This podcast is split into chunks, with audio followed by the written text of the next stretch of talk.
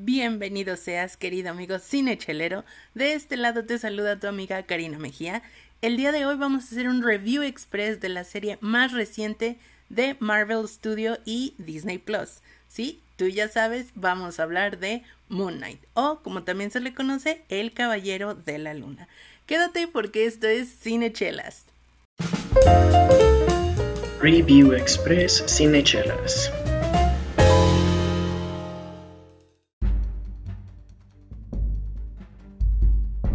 Pues muy bien, amigo cinechelero, quisiera comenzar este review express advirtiéndote que van a haber algunos comentarios que puede que suenen a spoiler.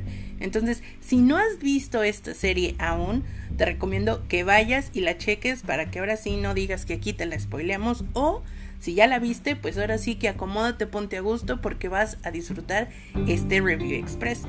Y habiendo dicho eso, pasamos directamente a la información. Bueno, pues como seguramente sabes, o si no, aquí te lo informo, Moon Knight es una serie corta, una colaboración entre Marvel y Disney Plus, que bueno, solo contó con 6 episodios, una serie muy corta y cada episodio aproximadamente como de 50 minutos.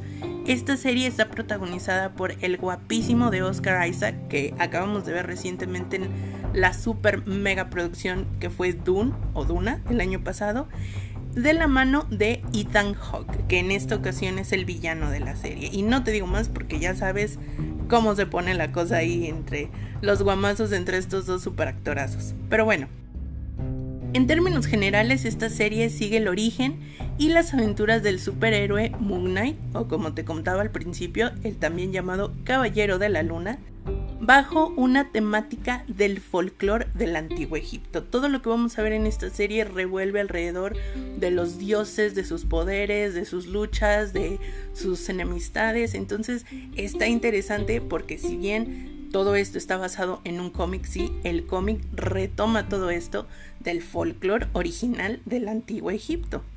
Y justo en este punto quiero comenzar a hablar de los elementos que rescato como súper valiosos en esta serie. Si bien dentro del análisis podemos identificar siete elementos básicos, que bueno, tú ya te lo sabes porque aquí te los hemos dicho, pero si no, ya sabes que con toda la confianza le puedes poner pausa a este episodio y lanzarte al episodio 34 en donde mira, desmenuzamos hebra por hebra cada uno de estos elementos y ahora sí, te regresas para acá, pero si no, Aquí te los recuerdo. Son música, actuación, guion, vestuario y maquillaje, producción, fotografía y paleta de colores. Y dentro de todos estos siete elementos, esta serie viene a destacarse en tres categorías principalmente. Número uno, producción.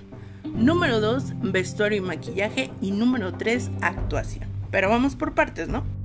Primero que nada, comenzamos con el diseño de producción, que en esta ocasión viene a cargo de una super veterana del cine. Ella se llama Estefanía Cela, leyéndolo en español, o en italiano, de donde ella viene, que ella es italiana, Chela. Entonces, Estefanía Chela.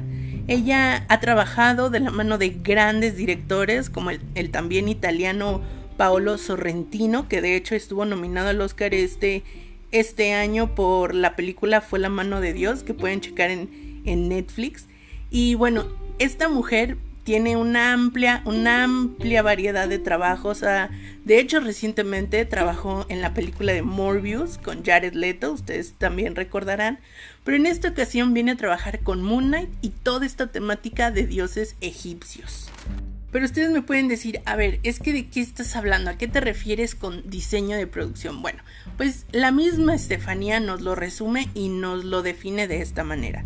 Ser diseñador de producción se trata de estudiar a los personajes y darles el ambiente adecuado para contar sus historias. Es decir, no vamos a hablar del dios egipcio de la luna y lo vamos a poner, no sé, en medio de el lago de Xochimilco, cosas por el estilo, ¿no? A lo mejor si su historia da para eso, pues perfecto, pero si no, entonces hay que buscarle el ambiente adecuado para que su historia pueda narrarse y pueda contarse. La inspiración para Estefanía fue clara en este caso, o sea, la, el arte, antes que nada. Y arte del antiguo Egipto, pues abunda, ¿no? En todos los continentes por lo menos hay un sarcófago o una estatua que viene del meritito Egipto, ¿no? Y después se fue a la fotografía y claro, inevitable, pues el cómic, ¿no? Ella comparte que absolutamente nada en cuanto al diseño de producción en esta serie es casualidad. Todo lo que podemos ver y lo que no podemos ver también está ahí por una razón. Bueno, ella queda claro que está emocionada con este proyecto, le encantó trabajar de la mano de los productores y con esta temática en específico porque como ella bien menciona, no todos los días se puede recrear el antiguo Egipto. Y bueno, nos queda claro que le echó toda la carne al asador en este proyecto cuando vemos esos imponentes escenarios como aguas, ahí va el spoiler, advertido estás, el interior de la pirámide de Giza, por ejemplo, o un escenario que a mí me pareció fabuloso, todo lo que tiene que ver con la tumba de Alejandro Magno, donde de hecho ella relata que estudiantes de la Universidad de Artes de Hungría la ayudaron a pintar y a, decorar todo el set porque esta producción se llevó a cabo allá en, Hungría, en Budapest. Entonces, pues se utilizó la mano de todos estos artistas jóvenes para decorar y para sacar adelante estos escenarios impresionantes. Por otro lado, otro de los grandes logros de Moon Knight es su diseño de vestuario y ojo, a cargo de también otra super veterana, Megan Kasperlik. Megan Kasperlik ha trabajado en producciones como The Spider-Man, The Dark Knight Rises, Watchmen, o sea, ella ya trae toda la expertise también trabajando en superproducciones y superproducciones que tienen que ver con superhéroes, ¿no? Si bien existe un departamento de diseño dentro de Marvel Studios, Kasperlik cuenta que se requirió una cantidad enorme de investigación para dar con las telas y las combinaciones correctas de estas mismas, como por ejemplo con el traje del dios Konsu. Si tú has visto el tráiler o si has visto algunos episodios, pues el dios Konsu es este ah, esqueleto envuelto como en vendas, el, el que sale primero, así, el que nos deja con la cara de impacto desde el inicio. Y bueno, el traje de este dios está hecho de una combinación de más de seis telas distintas, todas cosidas a mano, así como el cinturón y el símbolo que lleva en el pecho. O sea, es, su traje es 100% artesanal. Y para el traje del vestuario de Tawaret, que es esta diosa en forma de hipopótamo, que te repito, si no has visto la serie, lánzate nada más para que puedas admirar el vestuario que tienen estos dioses egipcios. Específicamente para el de esta diosa, se contó con la colaboración de artesanos en piel o peleteros, como también se les conoce, y de herreros que cincelaron a mano cada uno de los detalles y de los jeroglíficos en el atuendo de esta diosa. No, no, entonces a mí me, me encantó, me sorprendió de verdad yo veía y decía, wow, es que está, está magnífico el trabajo que hicieron aquí. Incluso los anillos y los brazaletes también están hechos a mano, o sea, una obra de arte.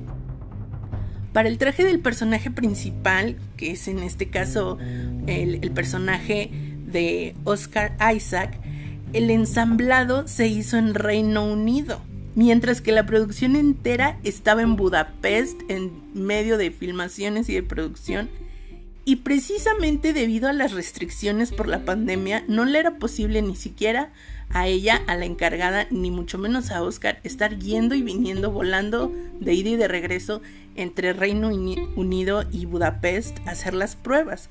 Entonces lo que se hizo fue que se contrató a un doble de vestuario para que se pudieran hacer las pruebas en Reino Unido y ya dentro del proceso de confección se terminó en Budapest cuando se probó el traje Oscar Isaac por primera vez. Entonces, él no tuvo chance, no hubo oportunidad de errores con este traje, ya que se lo puso, ya fue como quedó.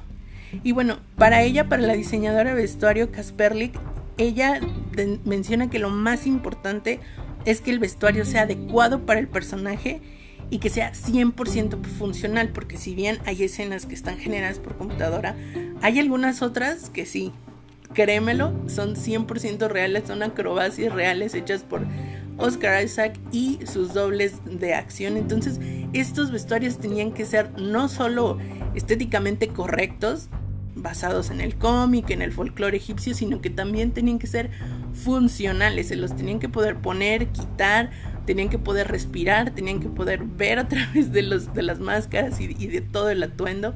Entonces, para la diseñadora de vestuario esto fue un logro extraordinario porque cumplió todo, cumplió lo funcional y cumplió lo estético. Sin embargo, creo que esa es la gran cualidad de esta serie, precisamente. Ese momento en que dudas si lo que estás viendo es real o ha sido generado por computadora. Y lo que se hizo en esta serie, déjenme decirles, ha tenido resultados magníficos. Sí, de verdad. Porque combinar el arte tangible, como es un vestuario, como es un escenario, con el arte digital, bueno, dio, dio resultado, ¿no? Construir escenarios fantásticos, diseñar vestuarios legendarios en colaboración con los artistas digitales es lo que marca la diferencia en esta serie. Tomemos el caso, por ejemplo, de los dioses egipcios. Yo estoy muy sorprendida del trabajo de los diseñadores de personajes. El realismo de la diosa Taweret, que es de la que les mencionaba que tiene cara de hipopótamo y todo este rollo, o por ejemplo el diseño de la diosa Amit, que bueno, aparece ya cerca de los episodios finales. Yo creo que es extraordinario, creo que se ha hecho un trabajo extraordinario. Me encantaron los detalles, por ejemplo, de Amit, que si no has visto la serie, te adelanto, ella tiene rostro de cocodrilo, entonces dentro del diseño de su personaje hay unas cintas que como que le rodean el hocico, como pues en este intento como de forzarla a callarla y de controlarla, porque pues, la fuerza del cocodrilo está en su hocico, ¿no? Entonces mientras lo tengan amarrado, pues están contenidos. Y ella tiene estas cintas como desgarradas, pero siguen estando ahí. Entonces ese detalle me pareció súper único y, y, creo que habla mucho del personaje sin tener que contártelo como tal, ¿no? O sea, estamos hablando de una fuerza desbocada que rompió sus barreras y rompió sus límites, ¿no? Entonces, se puede ver la inspiración del diseño original por parte de los jeroglíficos egipcios, o sea, porque obviamente todo este diseño de los dioses viene del folclore del antiguo Egipto, pero también pasamos por el diseño del cómic, porque el cómic también se apropia de estos personajes y de sus diseños, hasta su, su pues lo que viene siendo la adaptación para la serie, ¿no? Entonces, Creo que se hizo un trabajo extraordinario, la verdad es que yo quedo súper encantada con lo que se hizo por ese lado. Finalmente quisiera hacer mención del espectacular trabajo a nivel interpretación que nos está regalando Oscar Isaac en esta ocasión. En lo personal, creo que la cúspide de este trabajo de interpretación como actor se encuentra dentro pues, de los últimos dos episodios, pero desde el momento uno de la serie o sea, es que este señor actor nos deja ver su versatilidad con un personaje que le exige ser dos personas en un mismo cuerpo. Y queda claro simplemente apreciando su lenguaje corporal, cómo transforma su postura, sus gestos, su forma de hablar y de conducirse cuando es un personaje y cuando es el otro. Y a lo mejor si tú ves esta serie en español puede que te pierdas este detalle, pero él interpreta a cada personaje con un acento del inglés diferente. Entonces, si tienes la oportunidad de checar esta serie en su idioma original, te va a sorprender todavía más e-, esos detalles sutiles que yo creo que híjole, ojalá cruzamos los dedos para que se le reconozca su trabajo a Oscar Isaac porque mis respetos, qué nivel de actor. Y, lo deja bien claro en esta serie. ¿eh? Para concluir y pues también para ser justos porque pues todo tiene sus cosas buenas pero también sus áreas de mejora. Hay un detalle que, híjole, a mí en lo personal como que no me convence del todo. Y les estoy hablando del ritmo que tuvo la serie, sobre todo en esos episodios mm, medio intermedios, que me dejaban así como qué está pasando, no entendí quién es esta persona y eso a consecuencia también o, se siente también en la relación o cómo se construye la relación entre algunos personajes. Por ejemplo, hay algunos episodios que sientes que como que van muy apresurados, como que van en cámara rápida y esto impide pues que se desarrolle de una manera como más convincente la relación entre algunos personajes, como es el caso, por lo menos desde mi punto de vista, con el personaje de Laila, que pues sí, entiendes que es el interés amoroso y te lo dejan saber, pero como que me hizo falta un poquito más así como de backstory, así como de a ver de dónde vienes, qué pasó, por qué estás aquí, como para terminar de enamorarme del personaje. Pero bueno, eso, e, eso es como, como mi percepción. Y precisamente eso mismo lo vengo sintiendo con este otro personaje que es como un villano ahí a medias. Y te estoy hablando de este personaje que en la serie lo conocemos como Anton Mogar, que es precisamente interpretado por Gaspard Uliel, este increíble actor que con, híjole, con la mano en el corazón y con todo el sentimiento del mundo, pues lamentamos su pérdida a principios de este año. Él falleció en, en 19 de enero de este año, un accidente mientras estaba esquiando. Y bueno, esta serie y esta interpretación viene a ser su último trabajo como actor. Entonces, híjole, hay, hay sentimientos encontrados, ¿no? ¿Qué tal te ha parecido a ti esta serie? ¿La viste? ¿Tuviste, tuviste oportunidad? ¿Te emociona checarla ahora que te he hablado un poco sobre ella? La verdad es que muchos han comentado que dentro de lo más reciente de Marvel, esta producción se destaca por tomar un perfil como más oscuro. ¿Tú cómo ves? ¿Tú cómo la sentiste? ¿Te gustó? ¿La verías de nuevo? O bueno, si no la has visto, ¿le darías alguna oportunidad? Ya sabes que todos tus comentarios son bien recibidos en nuestro Instagram, arroba cinechelas, y claro que sí también en nuestro TikTok, que también nos encuentras como cinechelas. Esto ha sido todo por el día de hoy. Esperamos que te haya gustado, que sientas interés por saber de más sobre esta serie, de más de otras series. Y claro, tú ya sabes que puedes dejarnos quejas, sugerencias y muy buenos mensajitos en todas nuestras redes sociales. Yo fui Karina Mejía, ha sido un gustazo poder compartir este espacio contigo y tú ya sabes que para más cine, más charlas y claro que sí, más series y más chelas, quédate aquí en Cine Chelas. Nos escuchamos en la siguiente ocasión.